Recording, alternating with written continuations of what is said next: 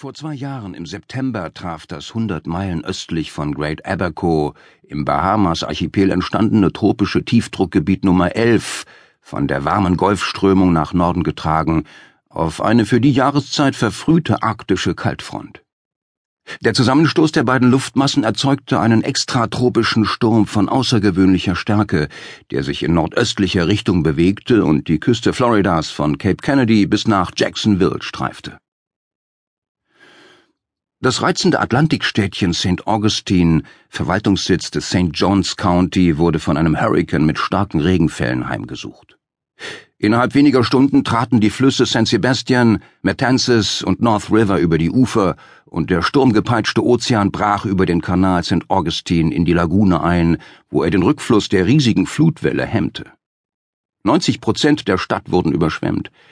Die Gassen wurden zu Kanälen, die Straßen zu Flüssen voller Alligatoren, die mächtige Festung Castillo de San Marcos, die die Lagune beherrscht, wurde zu einer Insel, gegen die Wellen und Blitze tobten, und auf der Bridge of Lions und am Villano Beach saßen tausende Touristen fest, die von der Halbinsel Anastasia und dem Küstenstreifen geflohen waren.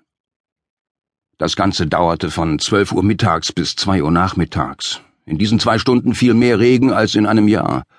Dann drehte der Wind und wehte kräftig vom Festland, die Tore des Ozeans öffneten sich wieder, und bei Sonnenuntergang waren von dem Wasser nur noch seine Spuren an den Gebäuden und ein schlammiger Überzug auf allen Flächen zu sehen. Dank der Vertrautheit der Einwohner mit den Launen des Wetters und der Lagune, des prompten Einschreitens der Nationalgarde und einer guten Portion Glück gab es keine Opfer, sondern nur Schäden an allem, was vom Wind gerüttelt, ergriffen und weggerissen oder vom Wasser überschwemmt, umschlungen und versenkt worden war. In den folgenden Monaten verwandelten Heerscharen von Zimmerleuten, Tischlern und Malern St. Augustin in eine einzige Baustelle, und langsam strahlten die steinernen Gassen wieder vom Weiß der Häuser im hispanischen Stil.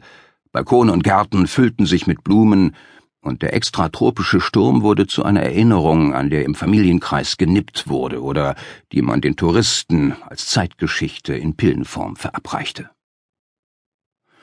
An einem sonnigen Tag Ende Dezember kam dann die größte Überraschung ans Licht, die der Sturm und seine Folgen für das Städtchen bereitgehalten hatten.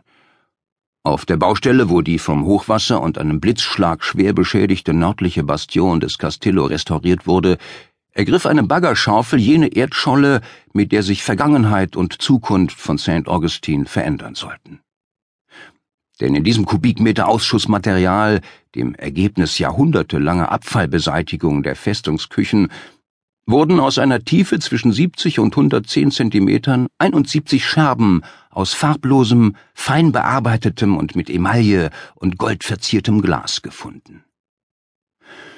Wir erinnern daran, dass St. Augustin 1565 von dem spanischen Admiral Don Pedro Menéndez de Avilés mitten im Gebiet der Timucua-Indianer gegründet und nach derzeitigem Forschungsstand als die älteste europäische Siedlung auf nordamerikanischem Boden gilt.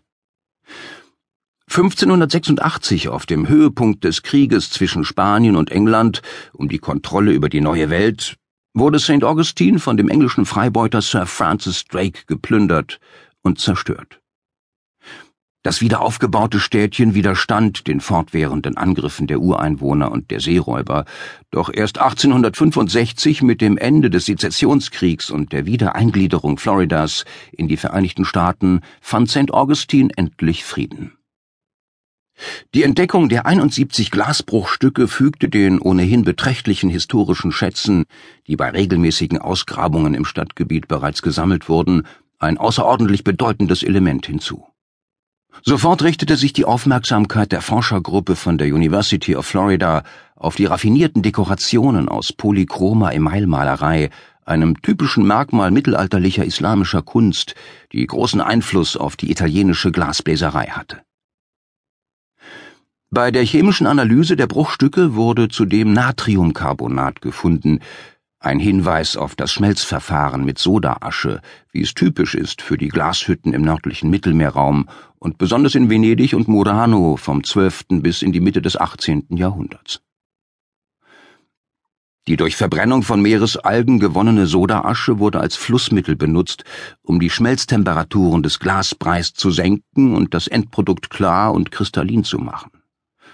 Anders die Technik der spanischen und nordeuropäischen Glasbläser, die dem Brei Pottasche untermischten, gewonnen aus der Verbrennung von Hartholz und so ein matteres Glas von graubläulicher Tönung erhielten. Ein weiteres Element, das die Gläser von St. Augustine als Originale aus Murano kennzeichnete, war der doppelte Abdruck des Pontello, eines massiven Eisenrohrs, mit dem der Glasbläser die Stücke über dem Feuer bearbeitete.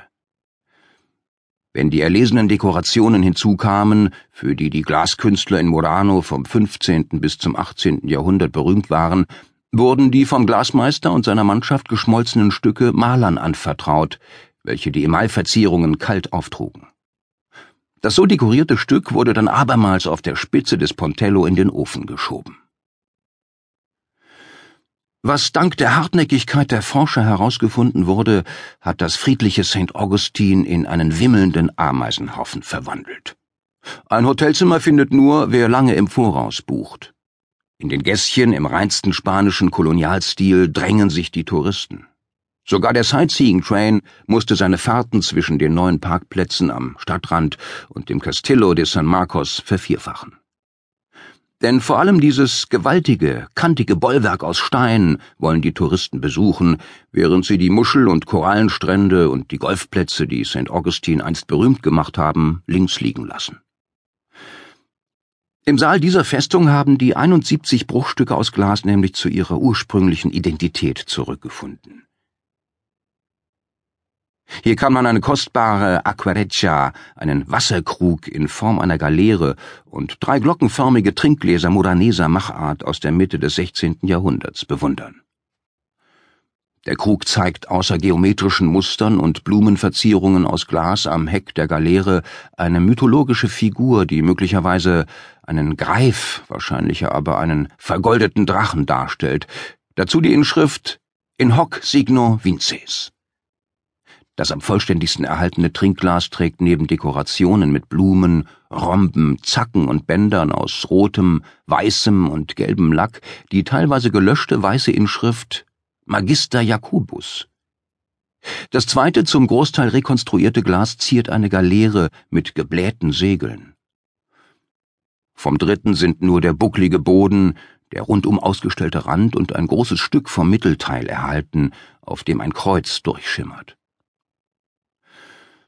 So haben diese Fundstücke und die darauf folgenden Entdeckungen in den Archiven, Museen, öffentlichen Bibliotheken und privaten Sammlungen Venedigs und einem Dutzend anderer Orte auf der Welt die Vergangenheit von St. Augustin untrennbar mit der Vergangenheit Venedigs verbunden und mit der Geschichte, die hier erzählt werden soll.